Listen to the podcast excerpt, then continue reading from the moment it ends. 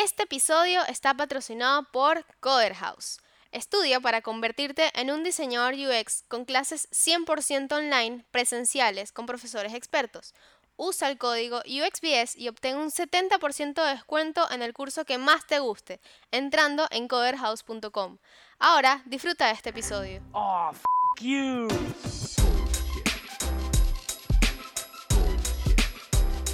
Bullshit, bullshit. Bullshit. Bullshit. Bu- bu- Bullshit. Bullshit. Ready. Hola Alexandra, bienvenida de nuevo al podcast.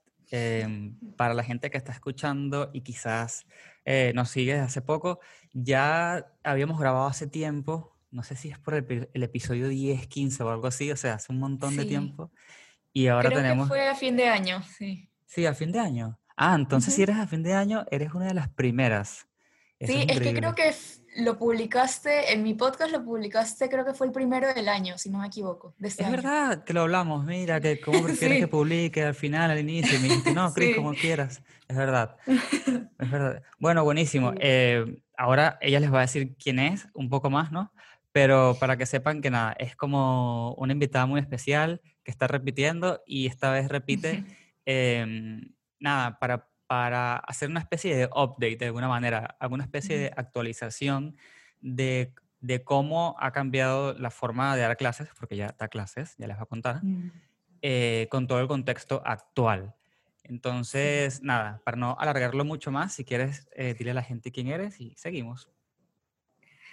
Gracias, Cristóbal. Este, sí, de hecho, como comentabas, el primer podcast que grabamos sí estaba más enfocado a, a- a lo que yo hago profesionalmente, Ujú. este, en mi chamba del día a día, digamos, que es más enfocado en lo que es este, operaciones en- dentro de un equipo de, de diseño y, y UX. Eh, pero en paralelo yo también enseño en la universidad desde Ujú. hace mi cuarto año en- es- enseñando en, en- en mi universidad, en la católica, eh, en, mi, en mi facultad incluso, de donde yo soy licenciada, que es la Facultad de Gestión y Alta Dirección. Este, y bueno, tuve la oportunidad desde el 2017 entrar como, como jefe de práctica, que es lo que, o sea, digamos, soy docente del, del horario de prácticas Ok. del curso de gestión de proyectos. Entonces, desde ahí estoy dictando clases. Este, han sido unos años muy, muy bonitos. Me encanta enseñar y creo que mis alumnos se dan cuenta de eso. Eh, tengo mucho contacto todavía con, con mis exalumnos, incluso ahorita ya algunos les estoy ayudando con sus tesis.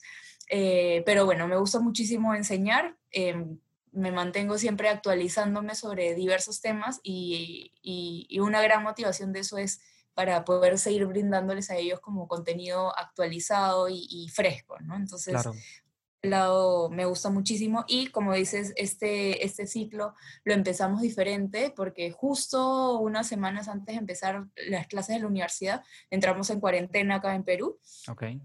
este, y yo pensé que ya como para parciales íbamos ya a estar en la universidad, pero bueno, el- Claro, todo el ciclo ha sido en. Sí, en remoto. La semana que viene justo ya es nuestra última semana de clases y lamentablemente no los he podido conocer a los chicos. Me da Ah, mucha claro. Pero, este, es- o sea, sí los he visto por cámara, no siempre prenden sus cámaras, pero este, como les digo a ellos, ya no sé, el ciclo que viene o el año que viene, si es que me dan en la universidad, porque siempre estoy ahí, eh, y yo no, no, no, no los voy a reconocer porque no me, no me sé sus caras, entonces les digo, saluden, porque no, no voy a saber quiénes son, a, a menos que por ahí algunos ya les los ubico porque prenden su cámara de vez en cuando. Pero no, salúdenme porque no voy a saber quién- quiénes son ustedes. Claro, obviamente. Bueno, pero nada, o sea que básicamente eh, es, es como un, un experimento súper particular porque no solamente es que estás dando clases de forma remota, sino que va a comenz- comenzó y va a terminar completamente remoto. Es- eso es Sí, una oportunidad grande, porque también conozco de, de universidades en otros países que a mitad del semestre tuvieron que cortar porque los agarró a la mitad. En cambio, a ti te dio la oportunidad de comenzar desde cero, digamos, y eso está buenísimo. Sí, sí, sí, nos atrasaron como una semana o un par de semanas el inicio de clases porque justamente nos, o sea, se dieron cuenta de que no íbamos a poder ir a la universidad. Y, y nos dieron como un, un poco más de chance de prepararnos este, para preparar todas las clases y todo. Creo que a nosotros como los más jóvenes no nos ha afectado tanto esta adaptación eh, a, a las clases virtuales porque estamos mucho más cercanos con herramientas digitales y, y- y no sé, como que, o nos adaptamos más rápido tal vez. Yo creo que ha sido un poco complicado con profesores que, que son mayores eh, e incluso también depende del, del tipo de, de temas que se ven en, en las clases, ¿no? No me imagino cómo están siendo las clases virtuales de clases de finanzas, Uf, este, al menos yo enseño gestión de proyectos y en donde la primera mitad del ciclo aplico solamente design thinking y, y es, es mucho, es muy participativo, es muy dinámico, entonces en verdad las herramientas virtuales a mí me ayudan mu- mucho a adaptar esas clases a, es- a esos temas, Claro. pero, pero a clases que son ya más numéricos, no sé, es- debe, debe haber sido mucho más complicado para Sí, sí, cursos. seguramente tuvieron que adaptar un montón de cosas. Y te pregunto, Sí. antes de meternos de lleno en el tema, gestión de proyectos y design thinking, ¿cómo Sí. explicas esa clase a la gente que está escuchando? Porque dirán, bueno, pero, o sea, obviamente sí tiene que ver, pero ¿cómo es que es una clase junta de todo esto? Sí. Claro, en realidad, bueno, cuando yo empecé, como te digo, en el 2017 a dictar este curso, no era, no tenía nada que ver con design thinking, era solo full gestión de proyectos y en todo el ciclo se veía lo que era, o sea, nos, no- nos soportábamos en lo que era, lo que es el PMI, que es, este, digamos, toda la teoría este, de gestión de proyectos pura y dura, ¿no? Ok, Eh, todas las semanas veíamos un capítulo diferente del curso y de hecho eh, fue, fue cambiando en el tiempo. Yo creo que ya hacia el segundo ciclo que yo dicté fue cambiando un poco y ya totalmente cambió en el 2018 porque también se dieron cuenta de las diferencias, este, las diferentes necesidades que también tenían los, los alumnos y, y, y lo, y, lo, y lo que luego eh, sucedía cuando salían al mercado laboral, ¿no? claro. Entonces, este, nosotros lo que hacíamos antes era, ok, si ya quieres hacer un proyecto, no, ya vamos a ver un proyecto que era de, no sé, organizar una, mm, una fiesta o prepararte una página web para, no sé, para una, un un delivery, qué sé yo. Como Ok, que salían ideas muy sueltas de lo que tenías que trabajar en el proyecto y eso trabajabas durante, el- durante todo el ciclo. ujú, Pero luego, con dinámicas que fuimos haciendo, es que nosotros hemos adoptado Design Thinking. ¿Por qué? Porque lo que queríamos es que los chicos trabajen en un proyecto que realmente sea útil para los usuarios finales que van a este, digamos, la solución o el, pro- o el producto que se está generando a raíz del proyecto y que no simplemente sea una idea suelta porque sí. Entonces, Exacto. lo que permite en la primera mitad del ciclo en- con Design Thinking es no comenzar con una idea de proyecto, y esto se los repito mil veces a, lo- a- a mis alumnos, sino es comencemos con una necesidad, una problemática. Exactamente. y este ciclo lo que hicimos es, eh, los, los ubiqué incluso en la coyuntura en la que estábamos, ¿no? O sea, les dije, miren ustedes a su alrededor qué necesitan las personas, qué ven a las pocas personas que se veían en la calle en ese momento, Claro. qué necesitan ellos, no sé, cuando pasean a sus mascotas, cuando ven que van al supermercado. Entonces, ese tipo de cosas que ellos sean observadores y vean qué cosas se necesitan actualmente y en base a eso ustedes elijan como un usuario que es el que van a ustedes investigar. Y luego ya, o sea, y les decía, todas las semanas les repetía, olvídense de la solución, olvídense de lo que ustedes quieren proponer, porque ahorita no tienen ustedes ni idea de qué es lo que van a proponer. Ustedes Exacto. tienen que entender bien qué es lo que necesita su usuario eh, y lo iban a lograr semana a semana con, con la guía que les iba dando. eh, y ya luego, ya, o sea, la segunda mitad del ciclo ahora sí es como, ya tengo la solución, quiero hacer esto, y ya están los chicos desarrollando como su prototipo y en paralelo estamos viendo ya la lo que sería la gestión de la implementación de ese proyecto como tal. Pero más o menos así es como, como fluye, digamos, de qué es lo que sale de Design Thinking, ujú, eh, entender qué es lo que necesita su usuario, luego plantear las, la- las ideas y, este, y, eh, y constantemente están ya ellos testeando su, su prototipo que están, que están ellos queriendo desarrollar. Claro, o sea que van a ser personas que salen con la capacidad no solamente de gestionar un proyecto, como lo dice Exacto. la palabra, sino que también a entender eh, la forma de enfrentar el proyecto, me parece, ¿no? Porque Sí, sí. A mí lo que me gusta de Design Thinking es que no hace falta que seas eh, la super persona muy, muy creativa, porque te va, básicamente es una estructura que te, te va a ayudar a llegar a esa solución creativa si es necesario. Entonces, Ujú, Sí, está buenísimo eso, ¿no? Que, que la persona no solamente sabe armar la fiesta, como habías dicho, o armar la página web, exacto. sino que es parte integral del equipo, que es súper valioso.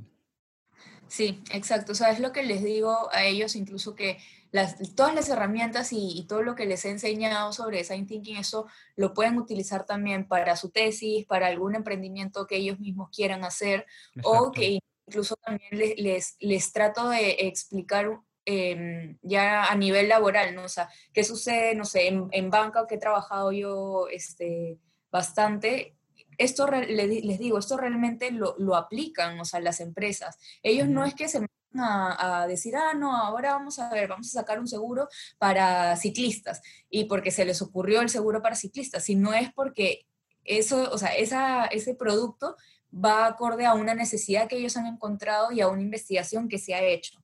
Claro. Entonces, eso es lo que trato de yo hacerles entender y que no, no funciona, o sea, bueno, sería mucha suerte si es que yo digo, ay, me voy a poner a vender, no sé, eh, no sé, tortas eh, y que me y pegue la idea y sea un éxito, cuando en realidad me hubiera servido mucho más eh, como investigarlo Investigar y ver si era lo y apto. poco a poco ver si es que eso es lo que necesitaban mis usuarios. Exacto. Y ahora, ya entrando en el tema a full, ¿no? Ya, Sí. ya la gente sabe lo que es gestión de proyectos, cómo está mezclado todo esto y por qué es importante.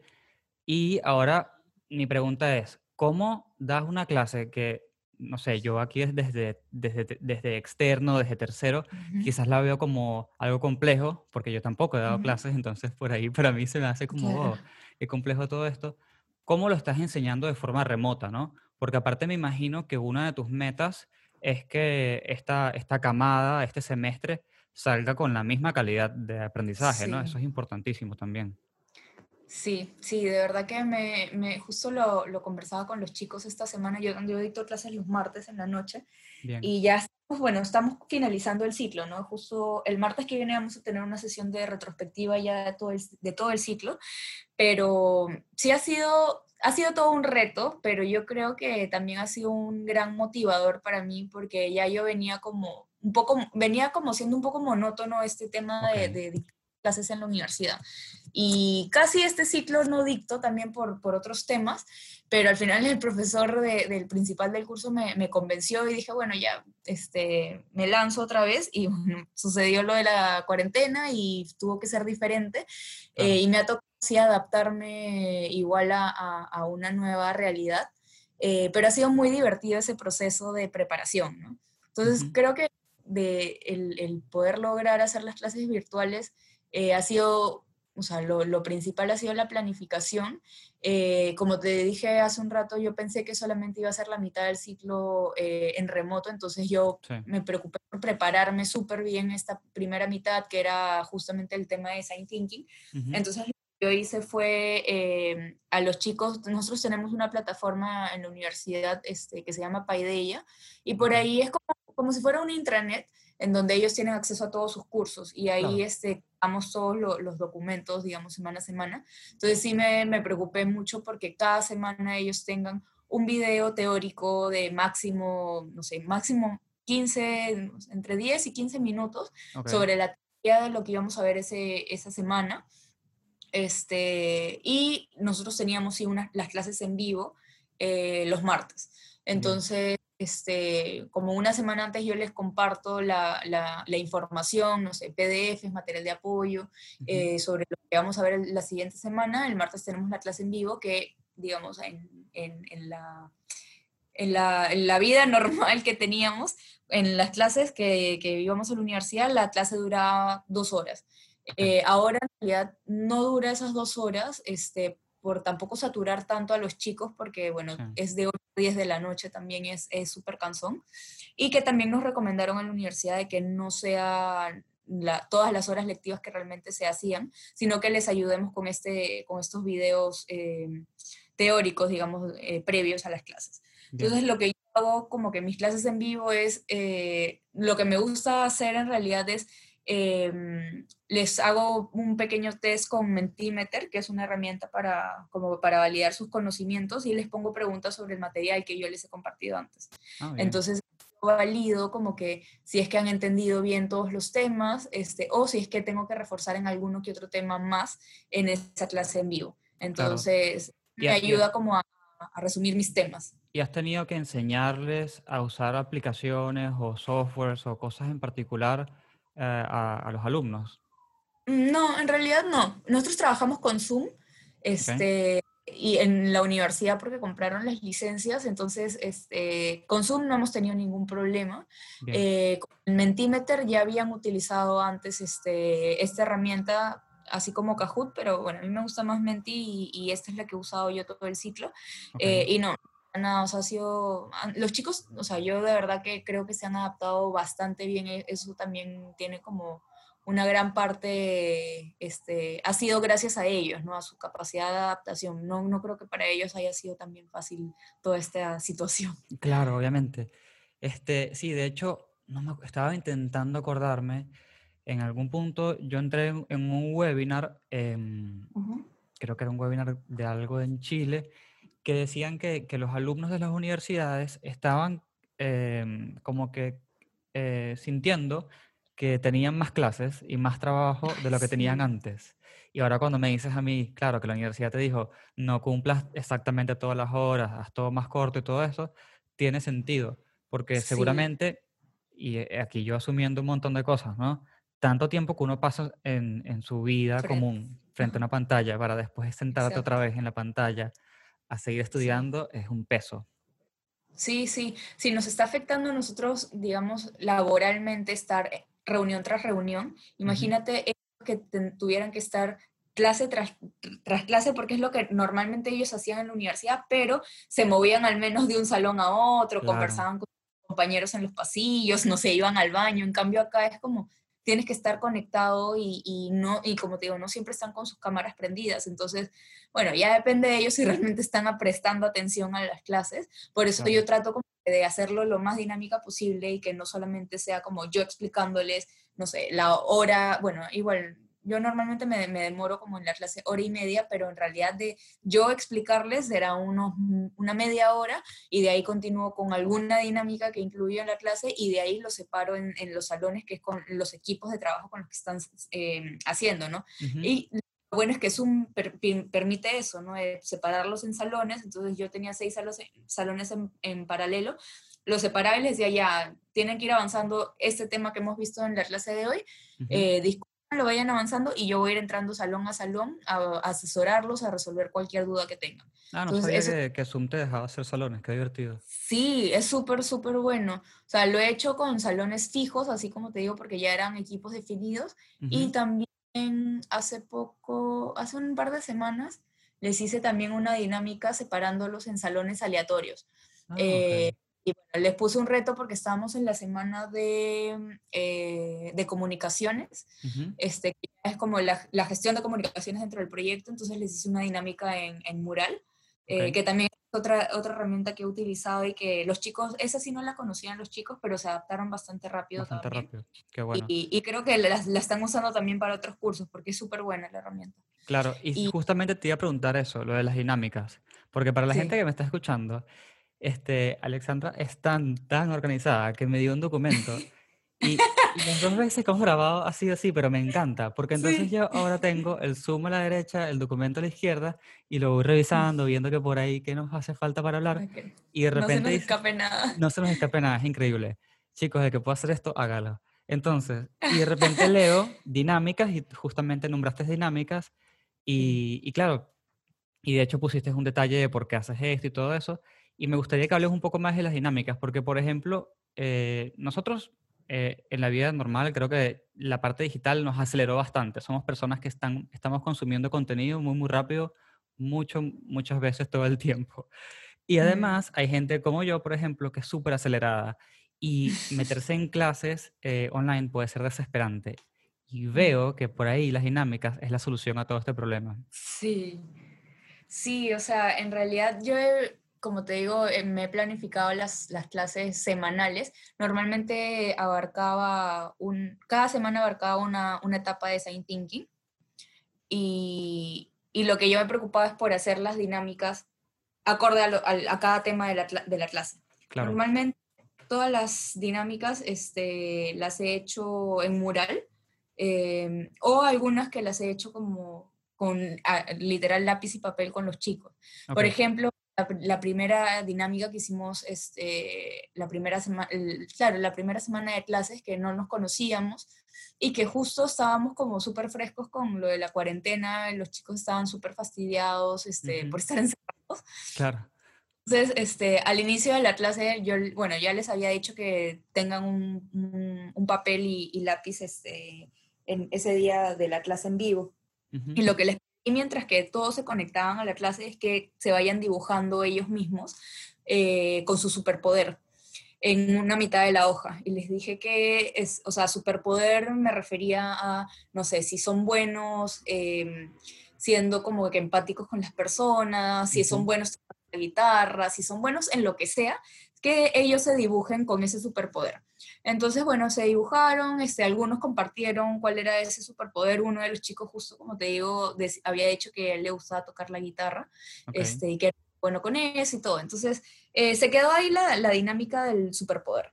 Eh, y bueno, yo continué con mi clase, hicimos toda la clase, separamos, les expliqué. Y al final de la clase, eh, yo cerré la, la- la clase diciéndoles que en la otra mitad de la hoja que habían dejado al costado de su super, superhéroe, eh, que dibujan al coronavirus. Este, como ellos se lo imaginaban, ¿no? Obviamente Claro. es el, el virus, ¿no?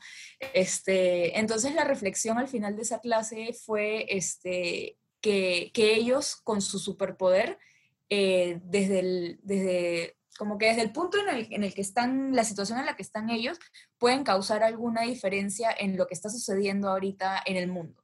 claro. Eh, no podemos como que detener la, la cantidad de, de infectados, de contagiados o de incluso de fallecidos, pero con nuestro superpoder podemos tal vez hacer un, o sea, aportar como que un granito de arena para mejorar la situación. Totalmente, sí. Puse el, ejemplo de ese chico de, de su guitarra, le digo, o sea, tú no sabes si una noche te pones a tocar la guitarra en tu cuarto y tal vez le estás alegrando el día que ha tenido eh, tu vecino, porque Sí. puede que haya tenido un día horrible, pero tú con tu guitarra le estás alegrando el día. Entonces, justamente eso es lo que les decía, como que tomen ese superpoder. Eh, pero bueno, esa es como una dinámica mucho más general. Para esto, este, en las semanas siguientes, ¿qué otras este, dinámicas he hecho? que normalmente, he o sea, he tratado de adaptar las dinámicas que hago en clase, las he tratado de, de adaptar a, a digital. ok, Eh, uno era la eh, billetera perfecta, que ellos, este, les dije que trajeran como que una imagen de Google, qué sé yo, la que ellos consideraban que era su billetera perfecta, ok, y lo separé en parejas, eh, y les hice como que entrevistar a su compañero de qué es lo que necesitan con una billetera, cuánto, Ok. no sé si de chiquito, dónde la guardan, qué llevan, todo eso. Entonces, después les hice hacer esa reflexión de qué diferencia hay entre la billetera que su compañero necesita versus la billetera que ellos consideraban como perfecta o la más está innovadora. bueno. Entonces, ahí ellos, ellos, o sea, de verdad que la, la- la reflexión y la discusión que salió en, en- en- con esa dinámica su- fue súper buena porque ellos mismos se dieron cuenta de la relevancia que había en entrevistar a sus, sus usuarios y no proponer algo, su- una idea súper innovadora que tal vez no le va a servir. Entonces, No, y no solamente eso, sino que te das cuenta que por más que tú también uses una billetera, por ahí no eres el usuario de esto que vas a crear. Exacto, sí, exacto, porque yo les decía, esa billetera que ustedes han conseguido es innovadora para ti, pero mm, tal vez no es lo que necesita el común de, de los usuarios. Entonces, Exacto. por súper importante, eso nos sirvió mucho en la parte de empatía. Luego he hecho también la dinámica de Crazy Eight eh, en digital, Este, como también les, este, le- les trataba de como de conseguir videos acorde a- a- al, al tema que estábamos haciendo en la semana para, para que, o sea, para ejemplificar o, vi- o visibilizar mejor el tema que estábamos viendo, ¿no? Em, el tema de prototipo, también de, de empatía con, con los usuarios o del, en la etapa de ideación. Y, este, y bueno, también después de, de parciales que hemos hecho ya lo de, lo de gestión de proyectos como tal, eh, he hecho dinámicas para la etapa de, la gestión de comunicaciones, como te decía hace un ratito, Sí. y había uno de, ah, no, esa, sí, la de gestión de comunicaciones fue la creación de la copa, que fue un poco desastre porque los, los repartí, como te digo, en, en equipos este, aleatorios, entonces Sí. entre ellos no todos se conocen necesariamente, o no tienen la confianza como para coordinar en Claro. un rato, les doy que lo tienen que hacer en cinco minutos, no, no lo logran hacer. Claro. Eh, y esta semana hicimos tipo una dinámica como parecía charadas, como que yo les, yo les di un- algo para dibujar a, un, a la mitad del salón Ajá. y ellos tenían que colocarlo en, en mural, dibujar y la otra mitad tenía que adivinar qué es lo que había dibujado. Entonces, Ah, eh, estuvo también súper, súper buena como, el- cómo se estructuró. qué bueno. Y después veo que entonces también había, porque estamos recorriendo como, eh, aquí estoy recorriendo el documento y veo que, claro, la, la clase está estru- estructurada de una manera, la clase no, como que todo el semestre está estructurado de una manera que siempre hay una especie de seguimiento, porque Sí. como pierdes tanto contacto físico em, y tanta, digamos, esa ventaja de estar en persona y poder hacer cualquier tipo de pregunta, y es es como esta especie de seguimiento que es como invisible, pero está allí y se pierde cuando vas a digital, me imagino que tuviste que traspasar eso a alguna forma, ¿no? También a, a que la gente pudiera sentir ese mismo acompañamiento de manera digital. Sí, porque de hecho en las clases en vivo, o sea, como, como te decía, los separo yo en, en salones y ya yo voy salón a salón a, a ver qué dudas tienen, cómo los puedo apoyar. Siento que a pesar de que es como si, si estuviera la misma cantidad de tiempo que con ellos, lo que hacía físicamente ahora lo pasé a digital, pero yo el tiempo se me, va, se me iba mucho más rápido ahorita en digital, porque a pesar de que yo físicamente los podía asesorar tipo 5 o 10 minutos y eran, o sea, como yo sentía que eran asesorías completas de resolver dudas y revisar lo que ellos avanzaban, pero ahora es como en digital tengo esos 5 o 10 minutos con cada equipo y siento que me falta, me claro. falta el tiempo. Entonces, este sí, yo siempre he estado como a disposición de ellos de durante la semana, si es que necesitan otra asesoría, nos podemos reunir o Ujú. me escriben por WhatsApp, o sea, como una comunicación más informal. Pero también lo que me preocupo es, al, normalmente al día siguiente o a los días después de la clase, les mando un resumen de la semana diciéndoles, ok chicos, ya subí el video de la clase en vivo, ya subí el. PPT de lo que proyecté, les Bien. subí este material, este, tienen esto pendiente, es como para ordenarlo, bueno, sa- sabes lo ordenada que soy, Me entonces encanta. este, me gusta también tener eso con, con, con mis alumnos. Sí, porque este, también tienen otros cursos. Entiendo Claro. que tienen otros cursos, este, entonces para no, para no perderlos en mi curso, prefiero Ujú. mantener ordenada, los ordeno a ellos, entonces cualquier duda que tengan saben que tienen ese hilo de correo que lo tenemos desde inicios del ciclo, en donde van a conseguir absolutamente todo lo que hemos visto en la clase, indicaciones, tareas, pendientes, todo. Entonces, eh, por ese lado como que sí los he ordenado, digamos. Y les ha servido también bastante, porque a Claro. mitad, a, a mitad de ciclo hice yo, o sea, les pedí feedback sobre algunos puntos, como que el uso de mural, el uso del Zoom, el mail Ujú. semanal, varias, todas las cosas que estaba haciendo, que implementé en esas clases, les pedí feedback y en verdad todo, todo fue muy, muy valorado, así que lo he seguido haciendo. Qué bueno, claro, o sea, lo que, lo que hiciste funcionó y funciona, eso es lo Sí, importante. sí. Sí. Y, y algo que me comentaste al inicio, antes de comenzar a grabar, es que además, aplicando todo esto, como que querías asegurarte que lo que estabas haciendo estaba bien. Entonces comenzaste a aplicar este mismo conocimiento para hacer un proyecto personal, ¿no? Sí, lo que pasa es que lo que yo quise hacer, yo sabía que los chicos están también en, en un contexto diferente como todos en el mundo ahorita, Claro. es par- y para ellos es complicado estas clases virtuales, entonces eh, para muchos de ellos en realidad también Design Thinking era nuevo, entonces lo que quise yo hacer a inicios de ciclo eh, es ponerme en los zapatos de ellos, o sea, empatizar totalmente con mis alumnos y, este, y decidí, eh, y se los dije a ellos también, que en paralelo en que ellos iban avanzando sus proyectos del curso, yo también iba a ir avanzando semana a semana un proyecto personal para justamente este, ponerme en los zapatos de ellos de hacer esas entrevistas virtuales, de completar eh, los tableros de mural con la información que yo iba obteniendo de las entrevistas y todo, y literal lo hice en paralelo con ellos, ¿no? Entonces, eh, en la etapa de empatía, que ellos también, ellos tenían de tarea entrevistar a 10 personas. Yo me hice mis, yo solita, o sea, me hice mis entrevistas de 7, 8 personas que entrevisté en un fin de semana. Mi tema era sobre alimentación saludable, o sea, era, es- ese era el tema como de la necesidad que yo había encontrado.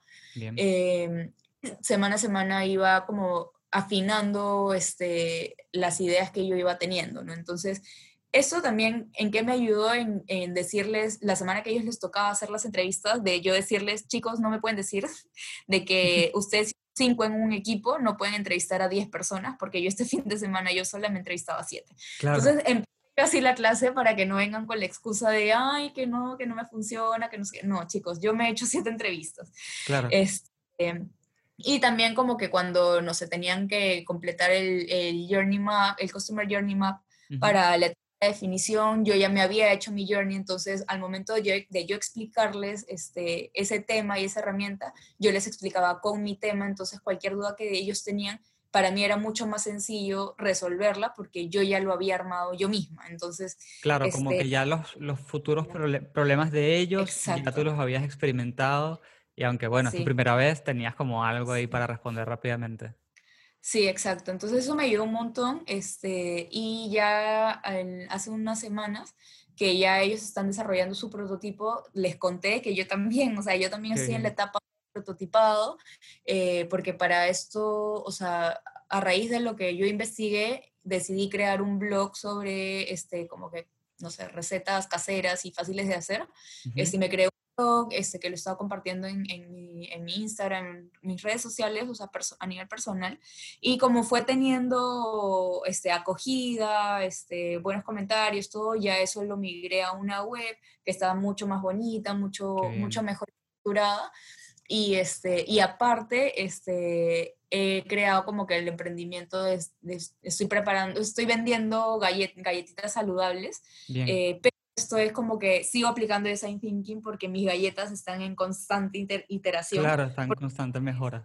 Sí, exacto. Entonces, este, también he, llega- he logrado algo gracias a, a aplicar design thinking junto con mis alumnos. Se los Claro. mostré y también estaban súper emocionados.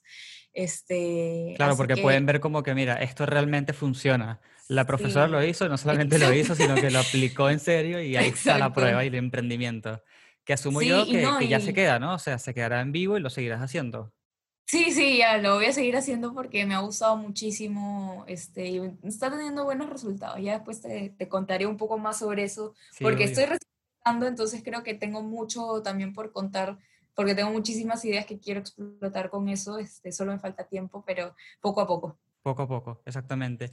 Y te, y te quiero preguntar algo, porque siento que estuviste, estás en una posición muy particular porque de alguna forma eres profesora y alumna y estás experimentando un montón de cosas a la vez. Y Ujú. no sé qué opinas, viste que mucho antes de la pandemia y todo esto, eh, siempre hu- hubo como mitos de, de lo que es estudiar remoto y lo que es Mm. trabajar remoto. ¿Sientes que Sí. los mitos eran verdad? ¿Sientes que algunos sí, otros no? ¿Qué, qué opinas? O sea, creo que siempre se ha visto, digamos, cuando escuchabas a alguien que decía, "Ah, estoy haciendo mi maestría o mi diplomado online, este, como lo minimizaban, ¿no?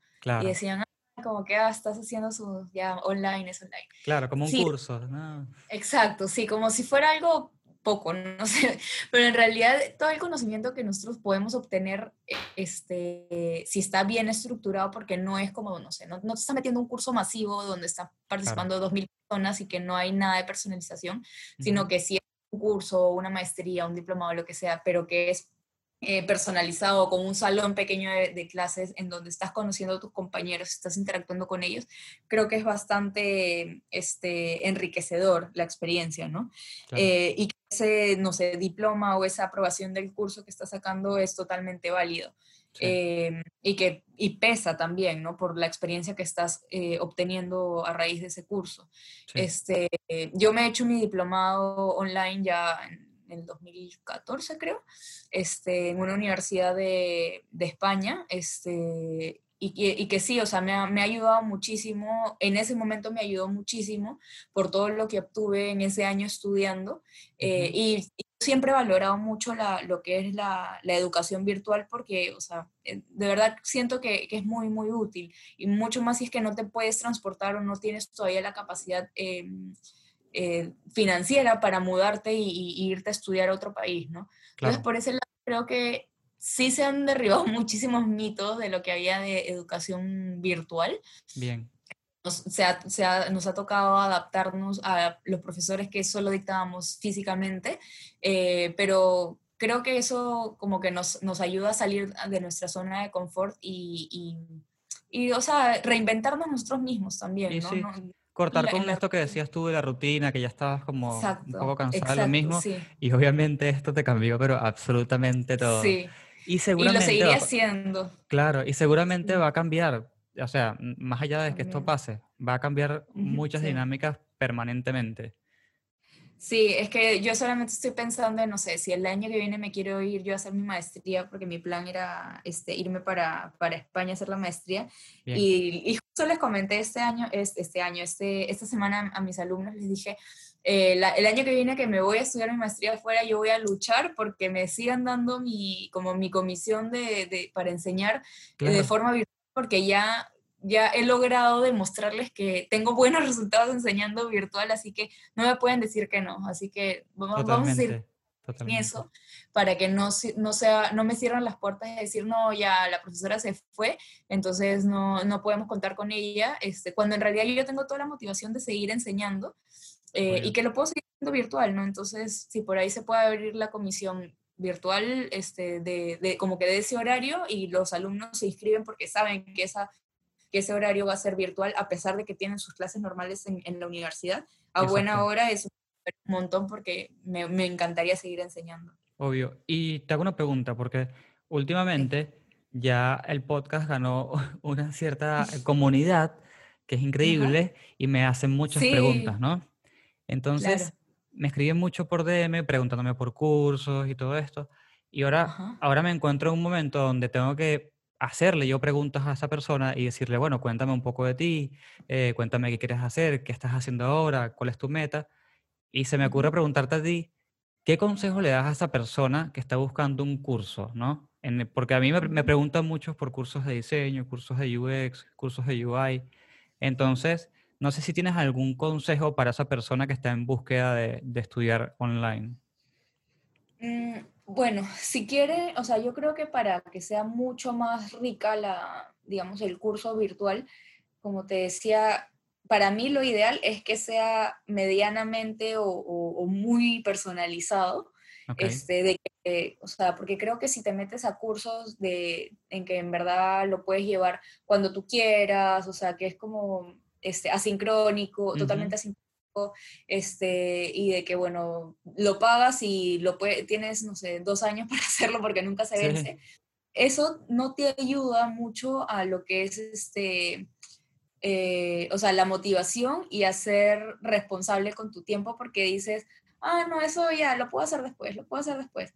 Entonces lo vas pateando porque tal vez no es prioridad y porque sabes que no se te va a vencer.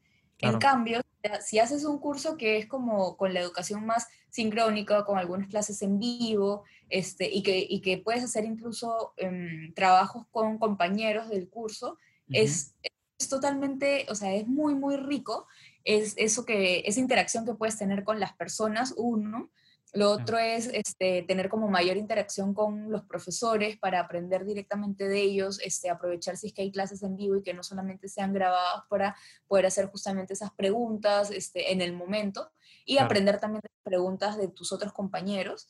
Y, lo, y bueno, tercero creo que podría decir de que sea un curso que sea aplicable, que no solamente te, te enseñen un montón de teorías, sino que uh -huh. lo que están enseñando termine, no sé, en un caso práctico, en algún claro. proyecto cosa que estás aplicando lo que estás aprendiendo y no te quedas tan en el aire, ¿no? Sí, sí, exacto. De hecho, eh, cuando la persona eh, a mí me viene eh, con una idea en la cabeza, ¿no? Me dice, no, lo que pasa es que quiero estudiar un curso de UX UI porque quiero hacer un proyecto uh -huh. de esto. A mí ya me parece que eso es mucho más positivo de que simplemente me digas que claro. quieres estudiar, porque siento que cuando ves el curso lo vas a ver con una idea, ¿no? Vas a decir, ah, mira, sí. lo puedo aplicar acá, lo, o, ay, ¿cómo no, no, entiendo esto? Déjame preguntarle, porque cuando lo vaya a hacer, entonces siempre como que estoy en, e- en eso, ¿no? La, pre- la persona viene con preguntas y yo le tiro más preguntas Mm. todavía. No, sí, está bien, para, para que ellos mismos también se cuestionen lo que quieren hacer. Exactamente. Y bueno, para, mm, para ir cerrando el, el episodio, porque ahora, yo me acuerdo cuando grabé contigo, creo que eran larguísimos, como hora y media. Ahora lo hago en formato pandemia, No, que son más cortitos, más condensados. Y, mm, y te iba a preguntar, ¿qué tipo de recursos le quieres dejar a las personas que están escuchando? Recuerda que puede ser lo que sea, desde un podcast, de- hay cuentas de Instagram hasta un libro. Sí, em, bueno, yo lo que les podría dejar es como las diferentes herramientas que he estado utilizando este, para dinamizar mis clases, este, porque como te había comentado hace, hace unas semanas cuando hablamos sobre, sobre este tema, es que podrían parecer un poco obvias para algunas personas porque ah, Mural, Mentimeter, no sé, incluso Zoom, Ujú. este, eh, como que muchos de nosotros las conocemos, pero en re- la realidad de las cosas es que muchas personas no las conocen eh, y que muchos, muchas personas que incluso se están adaptando a, a- ya sea a dictar clases este, virtuales o que quieren como facilitar sesiones con sus- sus equipos de trabajo, tal vez no tienen todavía mapeadas todas esas herramientas. Eh, me, me ha tocado hace unas semanas ayudar a, a una amiga que la- le pasaron la voz para también ser profesora de un curso y ella, uno, que no había dictado clases nunca, ni menos virtual, Claro. entonces estaba asesorando y, y brindándoles como que todas las herramientas, tips, este, todo eso para, este, para, para ayudarlas con sus clases y le ha salido súper bien. Entonces, este, ella estaba súper asombrada por todas las cosas que yo le, le mencionaba y que para mí, como te digo, eran un poco obvias porque Claro. ya estoy familiarizadas con estas herramientas. Entonces, eh, sí me gustaría como dejarles de, de material eh, para qué sirven la- las herramientas principales que estoy utilizando y también les podría dejar como algunos, este, algunas dinámicas que he aplicado, este, cómo, de cómo las he hecho como para también, porque esto es aplicado para el contexto que, que deseen. Yo las dinámicas las puedo haber encontrado en, en X página, pero al final las adapté para el tema que estaba yo haciendo en ese momento, ¿no? Claro. Entonces, claro. eh, eso pueden hacer las personas, ¿no? Personalizar su, las dinámicas que les comparto y, y ahí ya como que explorar un poco más sobre qué cosas se pueden hacer. Claro. Ah, o sea, dices que nos vas a compartir dinámicas directamente. Eh, sí, o sea, te puedo como pasar el detalle este, para de decirte, no sé, esta, la dinámica está del, del superhéroe, cómo, cómo quedó finalmente y explicar un poco cuáles fueron los pasos para hacerlo. Ah, o la dinámica copa, este, y te puedo compartir como que las capturas o los pasos también, o qué hice, qué, qué, qué- cuál fue mi objetivo con esa dinámica y qué, y qué, qué obtuve, ¿no? Con eso. Entonces, Sí, sí, creo que seguro. como material chévere para, para compartirlos porque ellos lo pueden hacer. Así no tengan mural, lo pueden hacer en un PPT, en un drive, Claro. este, compartido con alumnos o con, como te digo, con su equipo de trabajo también. Exacto. Y el, bueno, y el que da clases, si está escuchando y, y casualmente nos escucha, por ahí tiene también una forma de enfrentar la clase, quizás le cuesta o quizás está aburrido ya de tanta Sí. cuarentena y le puede dar una vuelta con todas estas cosas. Porque aquí Sí. ya acá estamos en 120 días, 125, no me acuerdo ya, perdí la cuenta. Sí, ya perdimos la cuenta. Porque en estos días leí un post que decía que los, los días de semana en cuarentena eran de días cuánticos, porque lunes y viernes era lo mismo. Sí, Es un chiste muy- muy nerd. pero es, este, hay que, hay que tomarlo con buen humor, digamos, en la situación que estamos pasando y, y- y incluso yo les digo a mis alumnos, ¿no? O sea, valoren lo que los profesores están haciendo porque ustedes no saben la situación por la que están pasando muchos de los profesores. O sea, Sí, yo me he sí. podido adaptar porque para mí es fácil esto y porque ya, o sea, e- estoy acostumbrada a facilitar sesiones y todo, pero Ujú. para otros profesores que podrían para ellos ser aburridas las clases o muy, no sé, muy teóricas o muy este, planas. O sea, les digo, eh, no, saben, no tienen ni idea de cuánto les ha costado a esos profesores preparar esa clase que les están dando a ustedes. O sea, Y sí. también valoren, valoren mucho y sean empáticos con esos profesores y más bien ayúdenlos como que a las clases, que las clases sean más fáciles para ellos, ¿no? Sí, y que Entonces, mantengan que- la calidad también, o sea, ayudar también ayuda a sí. eso. Sí, así que nada, eso, eso es en, en- en resumen lo que, lo que quería contarte de, de las clases virtuales. Claro, no, me encanta, me encanta porque es, es- es una, es una mirada que no había todavía tenido la oportunidad de, de- de hablar en el podcast. ¿Y qué te iba a decir? Em, ¿dónde te puede conseguir la gente que está escuchando y dice, ay, quiero que me cuente un poco más o quiero que me diga dónde da esas clases para ver si me meto, todo eso, no sé. Eh, ¿cómo te pueden escribir? Este, bueno, me pueden contactar por LinkedIn, lo uso muchísimo, como creo que lo mencioné en el podcast anterior, que creo que Sí. entro más a LinkedIn que a Facebook. Este, así que por LinkedIn me pueden agregar o escribir. Este, y bueno, por Instagram también es público, es más mm, como mi red social personal, pero ah, en mi Instagram es donde está, estoy compartiendo mucho más sobre mi emprendimiento. Eh, se ha Claro. transformado un poco mi Instagram, entonces si quieren conocer también un poco más sobre cómo estoy aplicando design thinking en, en, en la cocina, Claro. este, en- pueden entrar a, a mi Instagram. Pero sí, esas son las dos redes sociales que uso más. Este, y, y nada, por mail, o sea, mi mail personal, que es el mail que estoy usando ahorita en la web, que es hola Bien. arroba in- inventosdeale.com. Bien. Ese es mi, mi email. tu, tu forma de contacto. Buenísimo. Y bueno, ya saben, la gente que quiere ver básicamente el resultado de todo esto, se puede meter en Instagram y ver, y ver el emprendimiento, eh, digamos, en acción y real. De hecho, yo lo estaba viendo y yo digo, ah, mira, se, se metió como fitness y todo esto. Y ahora, claro, todo me cierra, ya entendí todo y Sí. viene todo. Sí, sí, esto es, tengo todo un tema como de storytelling porque en verdad tengo mucho por explotar y explorar en mi emprendimiento, pero eh, no tengo tiempo, así que Claro, lo he hecho poco a poco, este, pero sí, sin parar, ¿no? Eso es lo, lo importante. Claro, no obviamente. Bueno, eh, me voy a despedir, no te vayas a ir, me voy a despedir de, de la gente que llegó hasta acá. Gracias por escuchar todo el episodio completo. Eh, yo no sé si notan la diferencia, pero estoy grabando con un micrófono nuevo.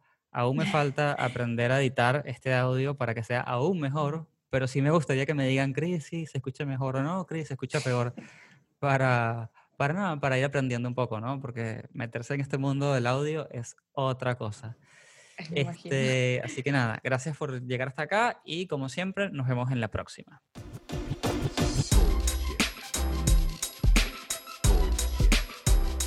Bullshit, bullshit.